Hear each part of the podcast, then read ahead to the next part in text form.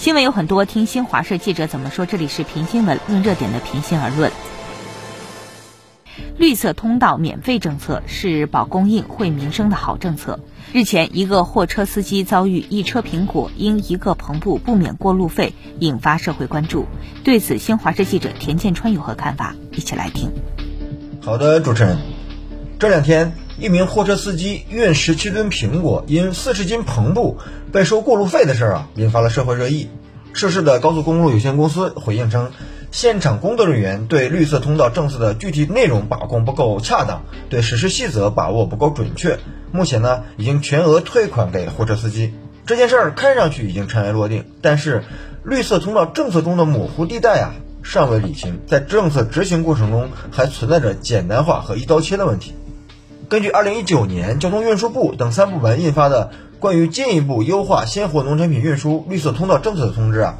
符合条件的车辆是可以免收车辆通行费的，但是呢，车内不能存在着与非鲜活农产品混装等行为，因为在运输十七吨苹果的车厢里边放了一卷四十斤的备用篷布，就被收取了三千五百七十块钱的过路费，显然不太合理，也难怪货车司机委屈。然而，网络上也有不少声音认为，高速收费员严格执行政策没有问题。如果执法不严，产生破窗效应，一些运输公司可能会打起绿色通道政策的擦边球，故意逃费。不难看出，双方争议的焦点是啊，篷布与苹果算不算混装？在收费员的理解里面啊，篷布不是鲜活农产品，哪怕只有一卷，也不能与苹果混装。显然，收费员强调的是定性，但是从合理性的角度来考虑，因为一卷篷布对整车苹果收费，显然不合情理。片面强调混装，而忽视合理性，在政策执行中缺乏灵活性，难免就显得不够人情了。由于没有清晰的边界，政策的可操作性就会打折扣，导致一线工作中啊存在着争议，双方各执一词，政策的执行就会变味，与提高鲜活农产品运输车辆通行效率的政策本意不符。由此看来。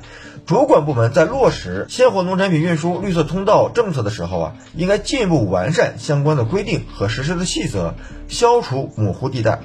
比如，混装是一个概括性很强的词语，与哪些物品放在一起，怎么放才算混装呢？混装的非鲜活农产品在数量上有没有限制？这些啊，都应该列出执行细则。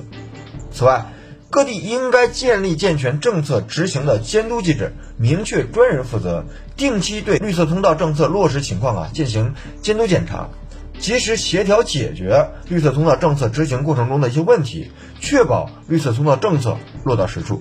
主持人。